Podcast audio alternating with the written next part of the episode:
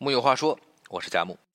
这几年经常听到一句话：“文盲不可怕，美盲才可怕。”当你对美毫无认知时，当然很可怕。但还有一种是更可怕的，那就是对丑没有自知。比文盲、美盲更可怕的是丑盲。没有了分寸感，就会丑而不自知。前阵子有个朋友家里装修了新房，请大伙儿过去坐坐。一进门便看到天花板上的水晶灯和两根欧式的大立柱。客厅的桌椅却是中式的红木沙发，墙上还挂了一幅中国山水画。屋里其他地方均贴着复杂的花纹墙纸，唯有餐厅是一面凯旋门的背景墙。朋友解释说，房子总体呢是当下最流行的简欧式风格。但因为自己非常钟爱中式家具，才有了这样中西结合的感觉。大家纷纷笑着吐槽：“这就是网络上说的爸妈的审美，有点丑。”且不论爸妈的审美是如何，其实咱们中国人的审美常常让我们自己困惑。你走在大街上，店铺的招牌都是怎么大、怎么耀眼、怎么来，隔着老远就是占满你眼球的大红大绿。或者是在黑夜中一闪一闪的七彩灯饰，学生们穿的校服几乎没变过，反正看不出男女差别。还有小孩子们玩的摇摇车，都长得有点魔幻主义。就连影视剧的构图色彩也是色不惊人死不休。审美本无对错，但总是要有一定的高低之分。大红大绿的色彩并非不好，而是搭配中的那一点微妙的分寸感，那就是审美。以前中国的审美巅峰当属宋朝，但随着时代的变迁，今天我们似乎把原先的审美观都遗失了，于是着急的往外看，人家有什么好看的就拿来学，却不管不顾是否能水土相服。于是常常听到什么欧式、美式、韩式、日系，却很少有人能说出什么是中西风格，才会出现朋友装修家那样的中西结合的风格。其实是一种拧巴又尴尬的审美，失去那一点分寸感的我们，就像失去了审美的那条基准线，有时候就会丑而不自知，这是比美盲更可怕的事儿。失去了羞耻感，就会不知丑。最近，网上流传了一个视频，有个孕妇和老公在一家麻辣烫店里吃饭。碰到一个四岁小男孩跑进来拿筷子的时候，不小心掀起的门帘打到了孕妇身上。结果，当小孩子拿着筷子往外跑的时候，孕妇伸出了一脚，把小孩子绊倒在地。之后，当孩子的母亲想沟通时，孕妇却说自己肚子疼，叫了车就走了。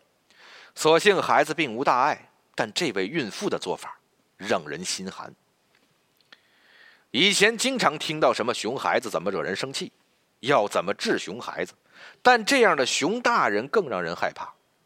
如果说熊孩子是没有建立完善的自我系统，不知美丑礼仪，那么熊大人就是已经建立了一套系统，而那套系统里却缺失了廉耻之心。有句俗话是：“最美不过人心，最丑不过人心。”知乎上有个题主讲到自己从小家境贫寒。但哥哥学业突出，高考那一年考了第一名。当老师的亲戚说可以填表保送去好学校，结果等到发榜那一天却没有哥哥的名字。他们问起缘由时，亲戚只是淡淡的说忘记帮忙交表了。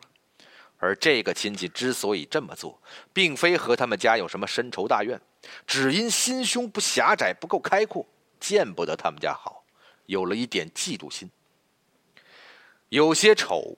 能够一眼就看出来，而人心的丑往往披着衣冠楚楚的外衣。为了报复去绊倒小孩的孕妇，因为顾客投诉了自己就泼热水的服务员，为了赚多点钱勒索前夫导致对方自杀的人，也许换一个场景他们会是另外的人，但在某个时刻，人心的戾气却很严重。如果多一点羞耻感，就会明白那样做真的很丑，人心的丑。